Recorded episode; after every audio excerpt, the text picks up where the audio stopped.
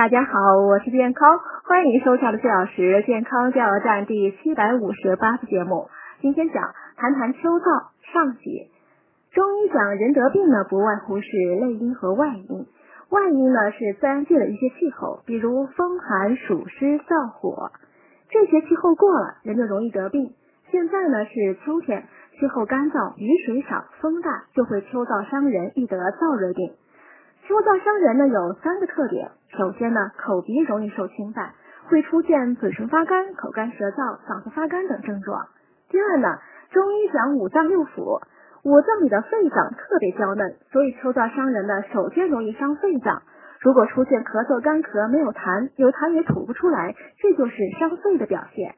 第三呢，容易伤津液，因为燥呢属热，所以易伤津液。主要表现为呢身体缺水分，经常有口干舌燥、想喝水的感觉。